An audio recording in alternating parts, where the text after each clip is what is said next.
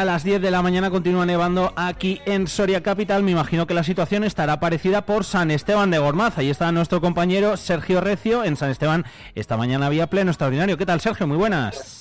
Hola Alfonso, buenos días. Nieva también pues por hay ahí. que decir que por, por San Esteban ahora mismo llueve, Ajá. llueve bastante, pero no hay nada de nieve, ni un poquito de blanco ni en los coches, ni en las cornisas, ni desde estas vistas tan maravillosas de la plaza de San Esteban de Gormaz, desde el Salón de Plenos. La verdad es que la situación está tranquila en cuanto a nieve. Bueno, mejor, de todas formas, precaución por todo lo que pueda pasar a lo largo del día, que lo iremos contando. Eh, allí has estado porque esta mañana, como decimos, ha habido pleno extraordinario para, bueno, pues para elegir al alcalde, básicamente.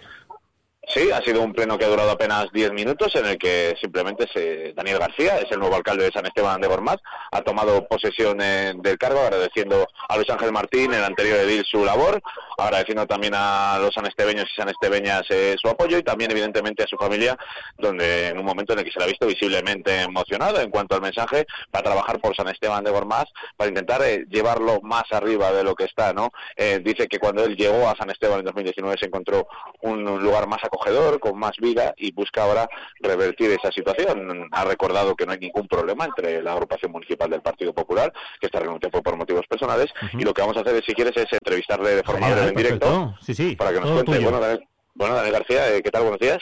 Hola, buenos días, ¿cómo estás? Bueno, eh, te hemos visto emocionado, le hemos visto emocionado en esa toma de posición, agradeciendo a su familia, a la agrupación municipal y a los anestebeños el apoyo. eh, un reto por delante, ¿no? Bueno, es que las emociones a veces tienen que salir, no no somos robots. Es verdad que sí que es cierto que estoy acostumbrado a hablar y demás, pero cuando sobre todo ves a tu pequeña Joaquín apoyándote, tu mujer, familia, amigos, todo el grupo que hemos hecho y sobre todo los- la gente que confía en nosotros, pues es normal que uno se emocione, ¿no? Eh, pues claro, que estoy muy orgulloso y es un reto por delante. Lo que pasa es que con el equipo que tenemos, pues es muy fácil de hacer. Y sobre todo lo que he comentado antes también, agradecer a Luis su labor y aquí que vea la gente que realmente la política es esto, es grupo, es piña, es equipo y trabajar por el pueblo, nada más. Hemos visto al anterior edil, Luis Ángel Martín a su lado, dándole el abrazo, la enhorabuena, eh, borrando cualquier atisbo o sospecha de que hubiese pasado algo raro, ¿no? Claro, es que nosotros, para nosotros nunca ha habido nada raro y hemos querido transmitir eso exactamente siempre desde que se anunció, porque si mañana yo sé que tiene un problema y el equipo sí que me va a respaldar exactamente igual, entonces cuando un compañero, una, una parte del equipo tiene un problema, lo que tenemos que hacer es cuidarle, tomar las medidas necesarias para que siga con nosotros, para que esté bien y por supuesto que, que tenemos un tema laboral todos. Al final aquí estamos, somos gente del pueblo, para el pueblo y para trabajar por el pueblo. Entonces nos vamos a proteger y yo creo que ahí se han despejado las dudas, ¿no?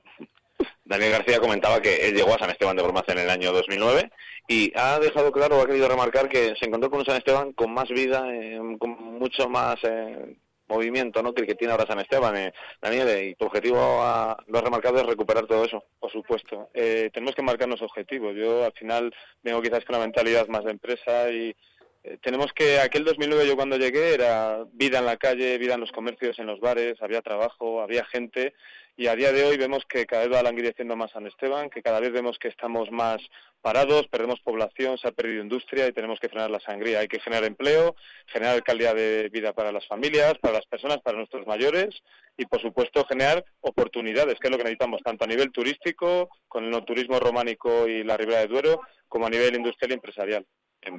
También quería preguntarle, ya que le tengo aquí, por ese proyecto que sigue años y años y parece que no sale adelante o que le cuesta, como es el proyecto de Aguas Bravas, que tanto puede repercutir para, para, para esta zona. ¿En qué momento se encuentra y, es posible que en esta legislatura pueda ver la luz este proyecto de Aguas Bravas en San Esteban de Gormaz? Sabes que cuando luego no depende de uno mismo, pues no puedes prometer nada, ¿no? Pero aquí yo estoy seguro que, y agradezco, porque ya sabéis que la Junta y la Diputación siempre nos apoyan, hoy han estado aquí, agradezco también a la delegada y, a- y al presidente de la Diputación que han estado aquí.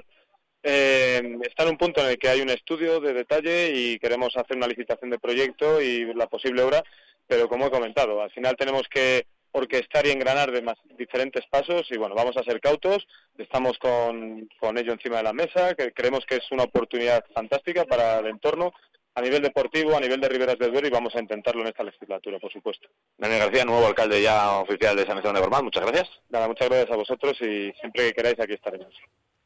Alfonso, ya he escuchado al recién nombrado y tomado de posición, bastón en mano, eh, Daniel García como nuevo alcalde de San Esteban de Gormaz, eh, hablando de esos retos que tiene por delante, hablando de que las aguas bravas, eh, ese proyecto de aguas bravas sigue siendo prioridad, pero que los plazos eh, son los que son y de momento no hay grandes novedades ¿no? en cuanto a estudio de momento y buscar ese proyecto de obra. Efectivamente, uno de los eh, grandes proyectos, como bien dices en San Esteban de Gormaz, eh, no es el único.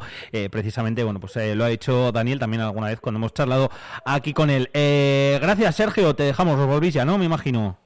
Eh, sí, vamos a hacer un par de cositas, vamos a ver cómo está el tema de los ríos, vamos a ver cómo está un poco también todo esos problemas y ese riesgo ¿no? de, inundaciones que también está, es intrínseco, no va pegado a, esas precipitaciones por nieve y volvemos para Soria. Pues nada, cuidadito con la carretera, muchas gracias también por la conexión y, y lo dicho, luego, luego nos vemos también por aquí. Chao, Alfonso. Un saludo.